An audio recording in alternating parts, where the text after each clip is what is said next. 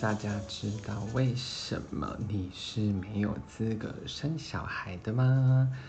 主要呢，其实是有几个想法，有几个大概三个想法，想要让大家知道为什么其实你身为一般的上班族，或者是你是出生很普通的一个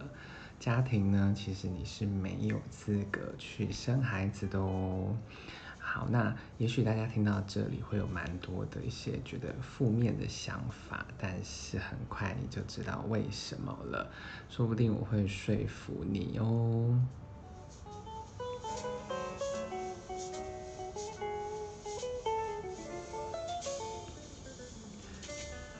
第一个呢，想要先跟大家讨论的其实是，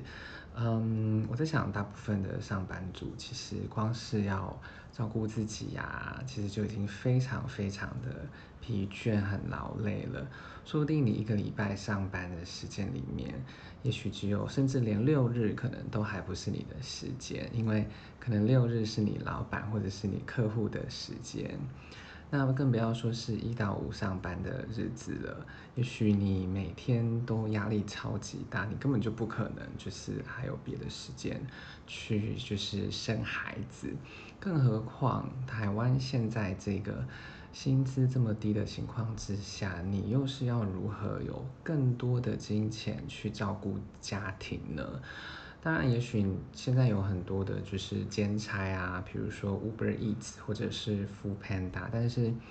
我想这个不是一个长远之计，因为你不可能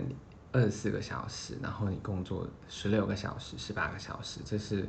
不太可能的。更何况，就是如果你不是在台北的话，其实你的薪资在外县市也许是更低的。其实我觉得大家都说台北的薪资很高，可是我觉得其实没有，因为台北的薪资蛮多，在一零四你看一些工作，也许就是三万多，都有些蛮多工作都还不到四万元。所以你说台北的薪资真的很多吗？我觉得不一定是这样子哦。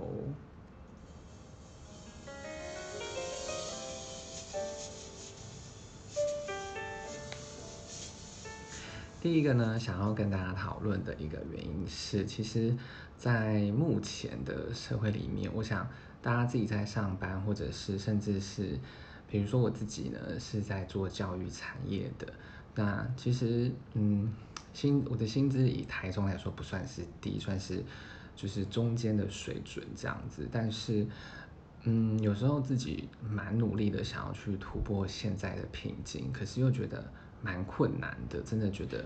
为什么自己的努力就是没办法像某一些人，他们也许一出一出生的时候，就是可能就已经是家境非常非常的优渥啦。当然也不用到非常优渥，可是他们也许他们的社会的阶级就跟我们非常不一样了。当然，如果你要去想说，嗯。我在想，身边也蛮多这种例子的。你一定有自己的朋友，或者是朋友的朋友，莫名其妙，他好像可能都没有你那么努力，或者是 都没有你这么认真。可是他所获得的财富，或者是他每一年可以得到的资产，可能就是超越你可能五年努力下来的成果。所以就会觉得，嗯，有时候会感觉蛮无力感的。痛苦的点可能是在这。至于更不要讲那一些娱乐圈的人了，你想想看，不是某一个很厉害的，就是主持的男男大哥，他的女儿，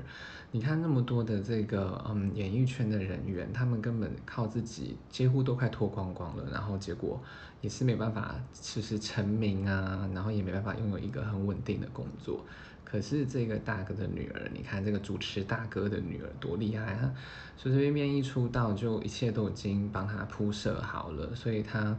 根本其实简单讲就是一个靠霸主啦。但是我记得他好像也是承认这件事情这样子。嗯，有时候是觉得他蛮假的，就是就只是一个靠霸主。我不是在仇富，我只是想跟大家讨论，大家有没有感觉，就是嗯自己的努力有时候。就是可能经过很长很长时间的努力，可是远远不及一个阶级比你高的人。就是他只要一天，好了，不要说一天，可能一个月或者是一年，他已经超越你所有所有的就是努力的结果了。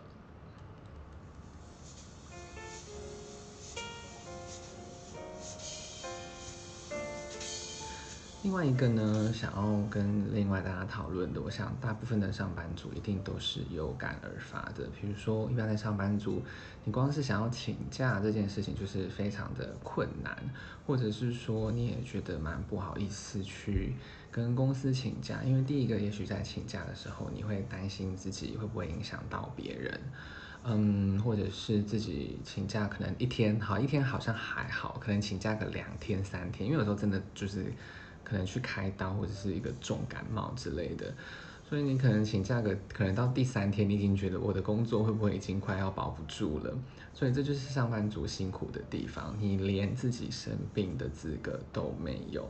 然后连想要请假都还要去。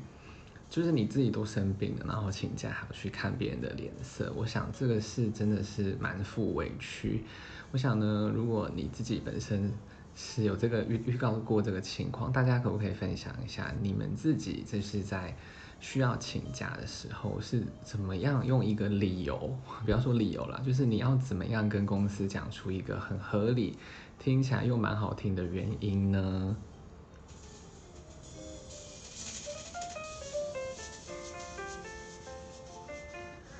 我想呢，大家也不希望就是自己的下一代，就是在出生之后，然后也要面临跟我们一样的情况，就是你这么小的孩子，然后从小把他当成宝贝，可是当一出社会的时候，大家没有把你当，大家没有把你当成一个宝贝，大家当把你当成一个工具，好不好？你纯粹就只是一个公司或者是老板的工具，就是很好用的一个工具，然后大家不停的使用你，把你用到就是。就是大家也没有时间让你充电，你知道吗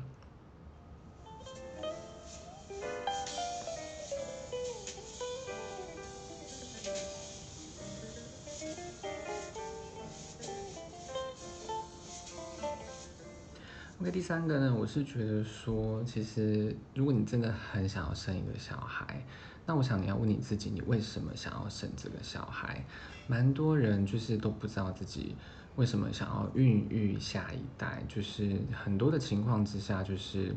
嗯，大家在生小孩的时候，就是可能就只是当下一个感觉吧，就是啊，我就是觉得年年纪到了啊，那我就觉得要生，或者是看到别人小孩很可爱就想要生，可是他没有去衡量自己说。嗯，如果你想要生的原因都是比较利，就是比较利己的、比较自私的，比如说你希望有一个人陪伴你，你觉得你的生活很无聊，你的生活充满了工作，然后很寂寞，所以你觉得，或者是你生活没有新的目标，然后就想说，那我去生一个小孩，然后让自己的人生更加的开阔。如果是以上种种，就是这个原因的话，这种情况之下，真的会建议你还是不要去生孩子。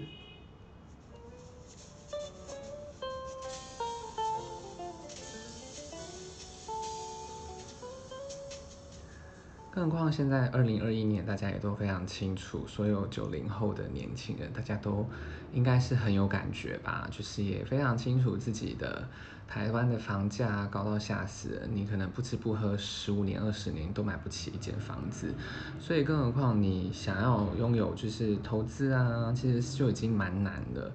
然后你难道希望你自己的小孩跟你一样，就是这么的辛苦来到这个社会上，然后被大家使用吗？你真的有希望有这个感觉吗？当然，我会觉得说有资格繁衍第二代的，也许你有你有你自己的一些，比如说投资的方法，或者是嗯，就是说你有继承。那我觉得继承真的不能算是一个就是投资的方法，因为那个是你与生俱来的。所以就像你很皮肤很白啊，你也不需要特别去美白就很白了。那你你叫一个出身比较黑的人，皮肤比较黑的人，然后叫他去抹大量的保养品，他会真的变多白？我想是有限的。所以呢，这边就牵扯到就是本身社会阶级的复制嘛。如果你本身就是一个平一般的家庭，其实你的出你你接下来的生活大概也就是一般，你也不太可能跳脱这个社会阶级。我在想大家。会不会觉得我很负面啊？我其实我不是要跟大家散播这种负面的讯息，只是要让大家知道说，哦，就是这个社会有观察到蛮多，就真的是这样。甚至有些小孩子，他们他们一出生，他们用的东西、住的房子、坐的车，都比你这一生努力然后赚来的钱去买的车、买的房子都比你好，非常非常多。当然，我也承认，我觉得有时候会觉得真的好羡慕，就是为什么他们的出生就是这么的。这么的良好，那那真是没办法，所以我自己个人是会觉得，我观察到这个社会现象，会觉得说，如果你自己本身是普通的一个状态的人，会不会你可以考虑一下，就是说你不要再孕育你的下一代，你就没有资格去生小孩，免得他生活会跟你一样辛苦哦。